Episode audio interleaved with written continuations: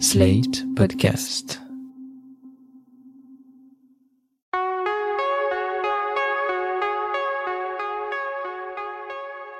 Je m'appelle Thomas Messias, je suis un homme blanc, cisgenre, hétérosexuel, et si vous suivez ce podcast depuis quelque temps, vous n'êtes pas sans ignorer mon penchant tout particulier pour la comédie à la française.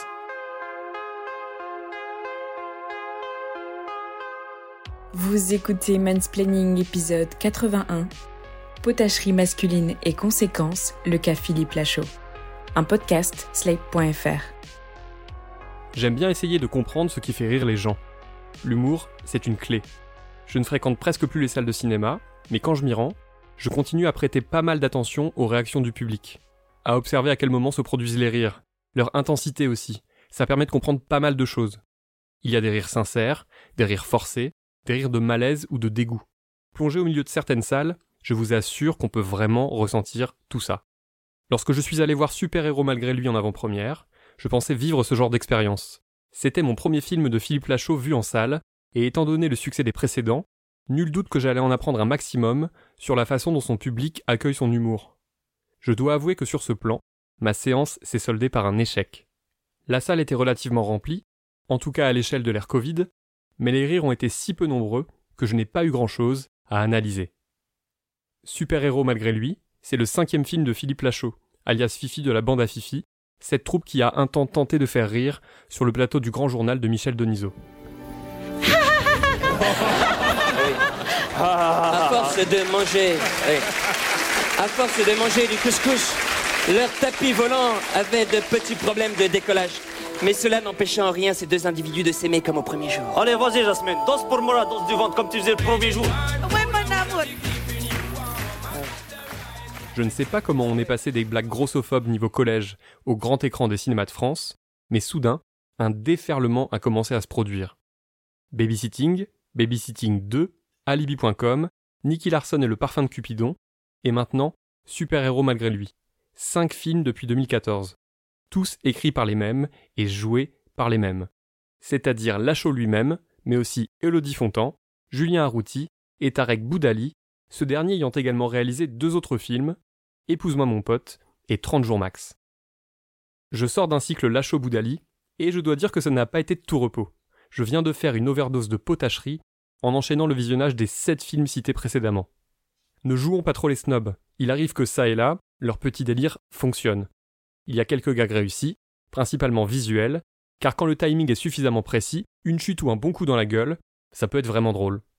Et puis on va pas se mentir, même si dans le principe il copie salement Projet X, le premier babysitting était quand même vraiment pas mal troussé.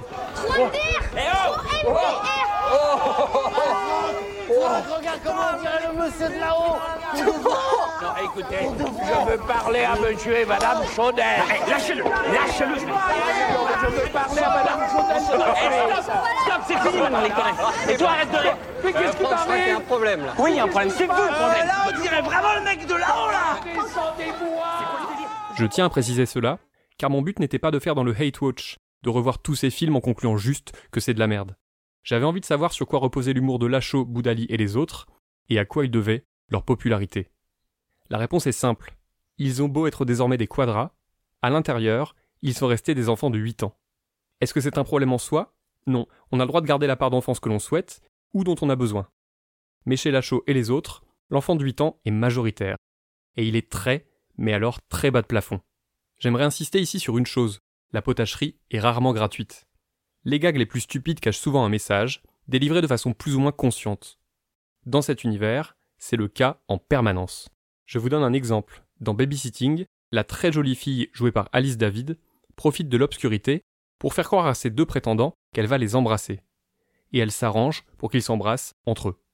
Le rire naît de deux éléments, du fait que c'est vraiment trop marrant de mecs qui s'embrassent, et surtout de leur réaction absolument dégoûtée lorsqu'ils réalisent qu'ils viennent de se rouler une pelle, et même d'y prendre pas mal de plaisir. Bon, hé les gars, c'est pas drôle, là, c'était pour rire, franchement. Je crois qu'on n'a pas le même sens de l'humour. Ah, ça va Eh, c'est moi qui devrais être vexé, vous êtes embrassés entre mecs et vous êtes rendu compte de rien.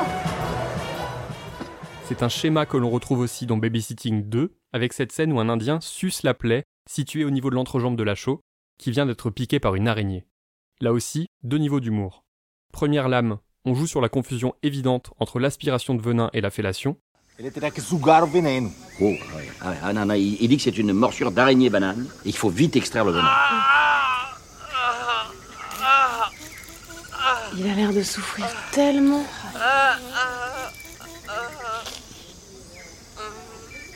Mais qu'est-ce qu'il fait, le monsieur? Il lui pompe le venin, ma chérie. Voilà. Deuxième lame, on rigole bien parce que dans la scène qui suit, Lachaud et son sauveur indien se tiennent la main comme des amoureux. Et pour vous montrer que ça n'a décidément rien d'un hasard, on peut aussi citer Nicky Larson, dans lequel un filtre d'amour utilisé négligemment contraint le héros joué par Philippe Lachaud à tomber irrésistiblement amoureux du personnage de Didier Bourdon.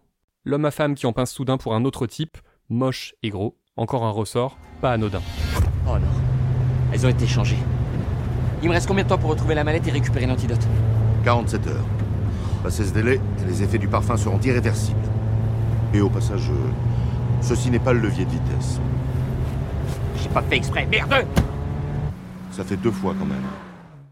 Je ne connais pas Philippe Lachaud personnellement, mais quelque chose me dit qu'au fond, ce n'est pas un mauvais gars, et que c'est même un vrai gentil. Pourtant, son cinéma est régulièrement traversé par une homophobie certaine. Elle n'est pas mal intentionnée, elle est juste bête et irréfléchie, d'un niveau de cours de récré. Deux garçons qui s'embrassent ou se tiennent la main, c'est dégueu et ridicule. Voilà le message. L'air de rien, tenir ce genre de discours dans une comédie dite familiale, c'est dire aux garçons du public que s'ils sont attirés par d'autres, c'est quand même un peu craignos. Et c'est renforcer l'homophobie, celle-là bien consciente, dans laquelle baignent certaines familles. Sans surprise, cela s'accompagne de tout un éventail d'autres stéréotypes et discriminations en tout genre. Les personnes grosses en prennent au passage plein la gueule, comme lorsque dans Babysitting 2, le bellâtre joué par Tarek Boudali est contraint de coucher avec la femme du chef, après avoir d'abord cru qu'il s'agissait de la jeune femme mince sur laquelle il lorgnait depuis quelque temps. Et du coup, euh, on dit chachaoumé ou. Euh... Oh bâtard Mais c'est Jabazek C'est euh, celle, la, la, la femme du chef Non, moi j'y vais pas, je veux pas mourir. Hein. Oh, ça va, Sam, t'as fait pire au Club Med. Sam, s'il te plaît, les énerve pas. Si tu le fais pas pour toi, fais-le pour moi. Allez, Sam, chachaou Oh putain. Putain. Chachaou Chachaou Allez, Sam.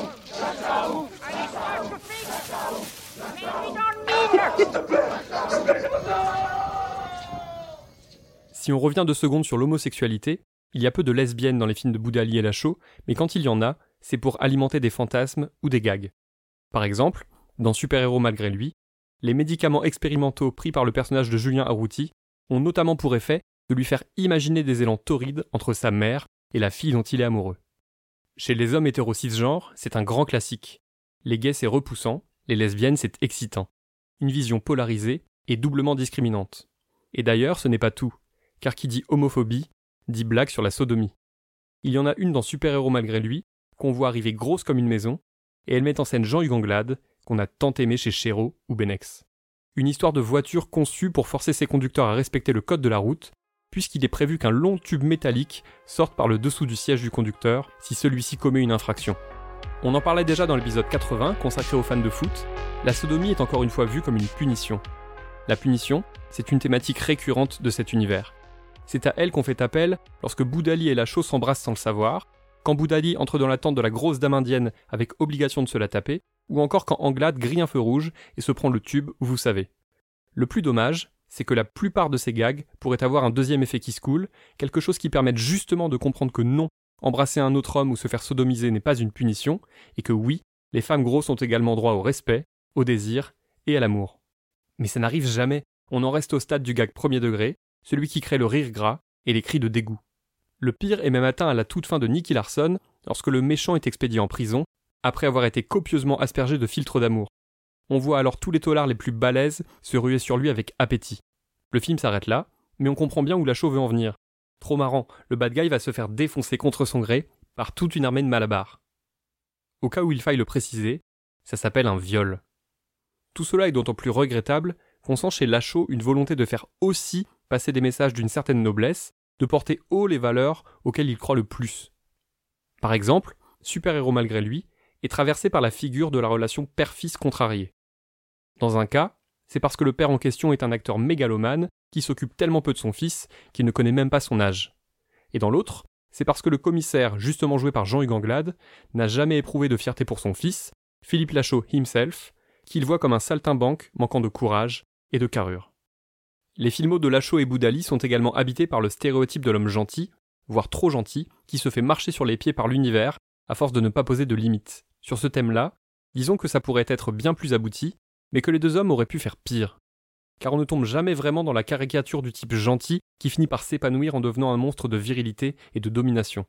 C'est juste un peu le cas dans 30 jours max, comédie policière que j'évoquais déjà dans l'épisode 61, mais le reste du temps, on évite à peu près ce genre de discours dangereux. Les personnages masculins du Philippe Lachaud Universe sont des types lambda, à la pleutrerie assumée, et le fait de traverser des zones de perturbation inattendues ne les transforme pas pour autant en barils de testostérone sur pattes. D'ailleurs, je crois que c'est ce qui sauve la plupart des films.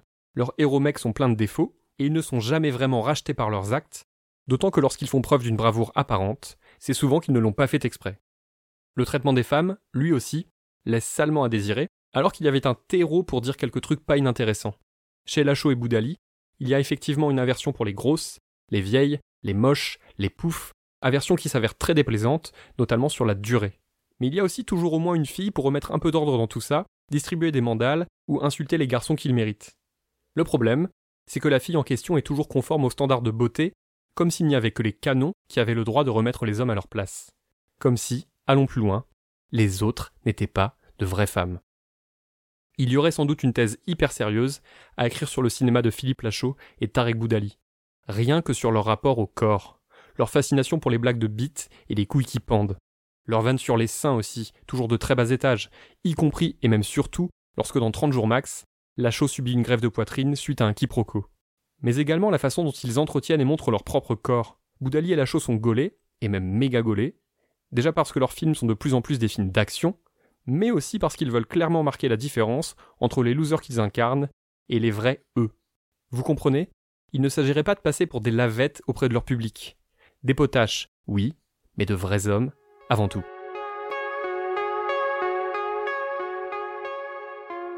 C'était Mansplaining. N'hésitez pas à vous abonner au podcast sur votre plateforme favorite, à mettre des cœurs et des étoiles et à laisser des commentaires. Vous pouvez aussi écrire à mansplaining@sled.fr ou nous contacter via le compte Instagram Mansplaining Podcast. Mansplaining est un podcast de Thomas Messias, produit et réalisé par Sled.fr, sous la direction de Christophe Caron et Benjamin Septem-Ours. Production éditoriale, Aurélie Rodriguez. Montage, Guillaume Assal et Aurélie Rodriguez. À dans 15 jours, pour l'épisode 82.